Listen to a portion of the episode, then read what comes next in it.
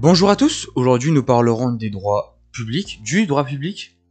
Alors en une phrase, c'est le droit des personnes publiques, de leurs compétences, de l'organisation, mais aussi des relations qu'elles entretiennent avec des personnes privées.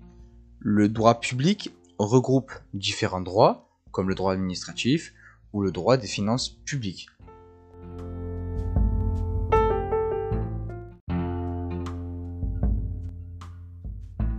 Concernant le droit privé, c'est le droit des personnes privées, de leurs compétences, de leur organisation et des relations qu'elles entretiennent entre elles, et seulement entre les personnes privées.